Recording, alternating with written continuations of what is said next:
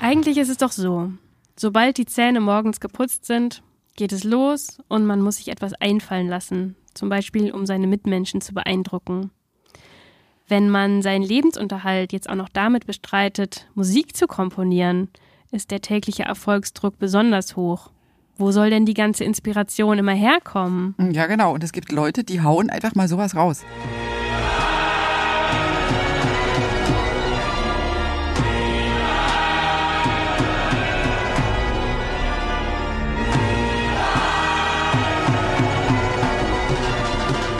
Hä, was ist denn das für ein schräger Song?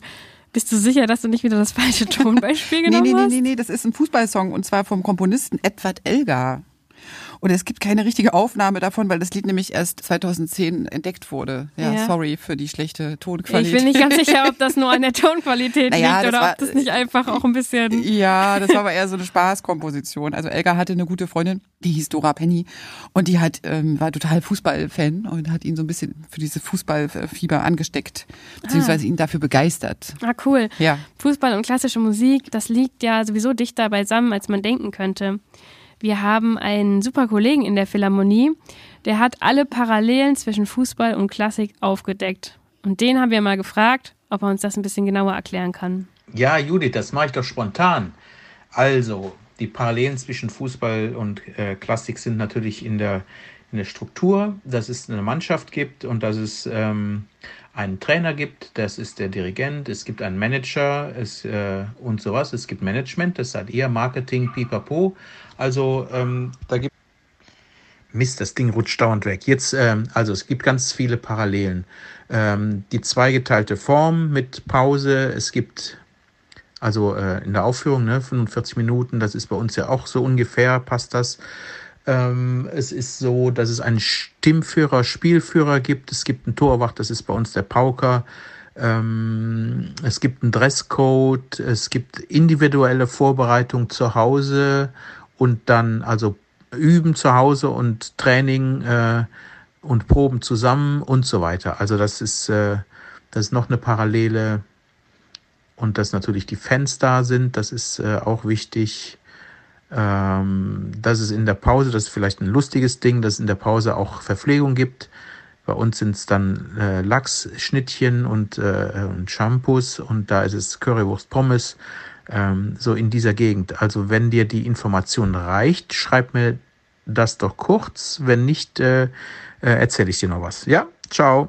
Ah ja, genau, das war Jochen Keller. Unser Trompeter äh, beim Orchester und Musikvermittler mit einer kurzen Feldstudie zum Thema Klassik und Fußball. Vielen Dank an dich, Jochen, für das Statement. Sag mal, hast du schon mal Lachs und Shampoos in der Pause serviert bekommen? Also in der Regel gibt es total überteuerten Sekt und trockene Brezeln. Also ich glaube, wir müssen Jochen nochmal fragen, an welche Ausga Essensausgabe er sich da immer hinstellt. Die kann ich bisher noch welchem nicht. Opernhaus er unterwegs war, Ja. wo es das gab oder mit welcher VIP-Karte er da äh, wo gelandet ist. Genau. Naja, aber zurück zu Klassik und Fußball. Ich glaube, mh, es gibt überhaupt ziemlich viele klassische Komponisten, die große Fußballfans waren. Also ich meine, warum auch nicht? Mir fällt da zum Beispiel Schostakowitsch ein. Ja, klar, genau. Zenit St. Petersburg, sage ich nur. Das war nämlich der Verein, für den sein Herz schlug.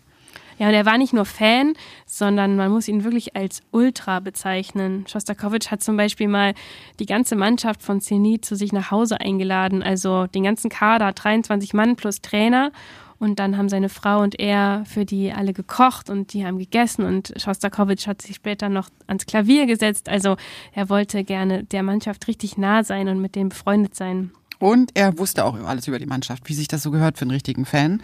Und zwar wusste er, wann wer welches Tor geschossen hat, wer wann wo wie auf welcher Position spielte und wie oft jemand eine gelbe Karte bekommen hat und so weiter und so weiter. Ja, also der kannte sich, präsent. Ja, und der kannte sich auch wirklich aus. Also der hat auch eine Der, Schiedsrichterausbildung. genau, der ist Schiedsrichter gewesen. Ja. So, und so Feuer und Flamme war vermutlich unser Komponist, um den es heute hier nämlich geht, Edward Elgar gar nicht. Aber immerhin radelt er mit seinem Fahrrad, immerhin über 60 Kilometer, Eine Strecke. eine Strecke, nur um seine Mannschaft anzufeuern. Mhm. Der war schon damals schon green öko bewusst. ist nicht mit der Dampflok unterwegs gewesen. Du weißt was, ich bin gar nicht so sicher, ob den Komponisten Edward Elgar, ob der überhaupt so ein Begriff ist. Wir haben den jetzt schon mehrfach erwähnt, aber ich weiß nicht, ob der Ich kann mir vorstellen, so dass die meisten Leute den Namen Edward Elgar nicht so gut kennen, aber es gibt einen Song, beziehungsweise ein Stück von ihm, das kennt jeder. Da bin ich mir 100% sicher. Es kann halt nur sein, dass nicht jeder weiß, dass es von ihm ist. Spiel mal ein. Okay.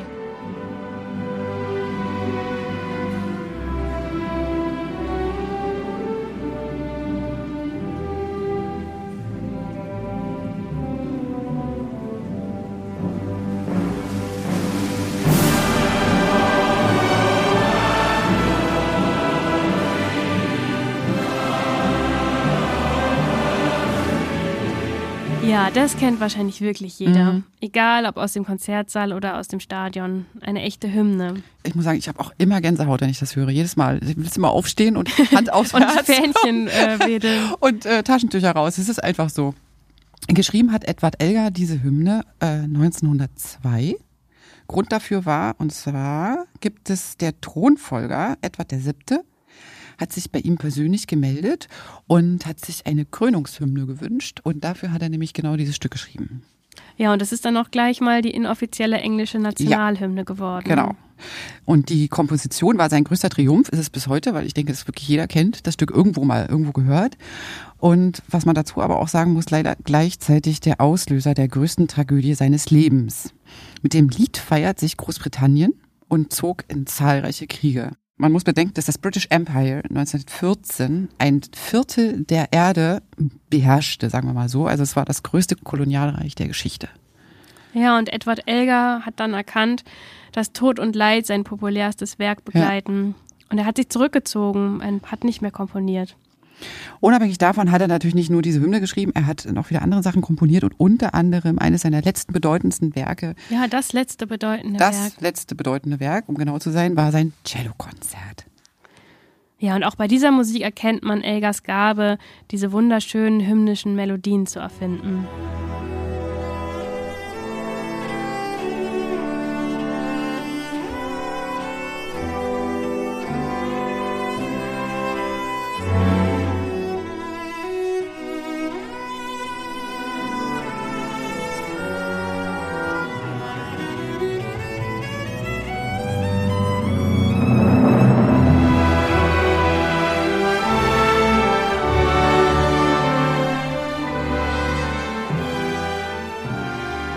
Ist das eins der schönsten Stücke, die wir in dieser Saison noch im Konzert spielen werden. Ja, das ist fantastisch. Das ist so schön melancholisch. Man wird auch ein bisschen traurig und ist aber auch irgendwie ein bisschen fröhlich. Also letztendlich ist es auch irgendwie melodramatisch. Und für mich ist es immer so ein bisschen so das Gefühl, das könnte auch so Filmmusik sein. Zu irgendeiner Big Love Story. Mhm. Ja, Äh, aber noch die nicht der Abspann, noch nicht das Nee. Happy End, sondern irgendwie der letzte Moment, bevor Irgendwie alles was Schlimmes passiert oder wenn alles was Gutes Ja, passiert. da müssen, als müssten sie sich dann nochmal trennen oder sowas und sie glauben, dass sie sich nie mehr wiedersehen und Mhm. ja, dann. Es hat ähm, eine gewisse Tragik. ja. Ja. Aber wenn man klassische Musik mag, hat man wahrscheinlich auch einen gewissen Hang zur Dramatik. Das könnte übrigens auch noch eine weitere Parallele zum Fußball sein.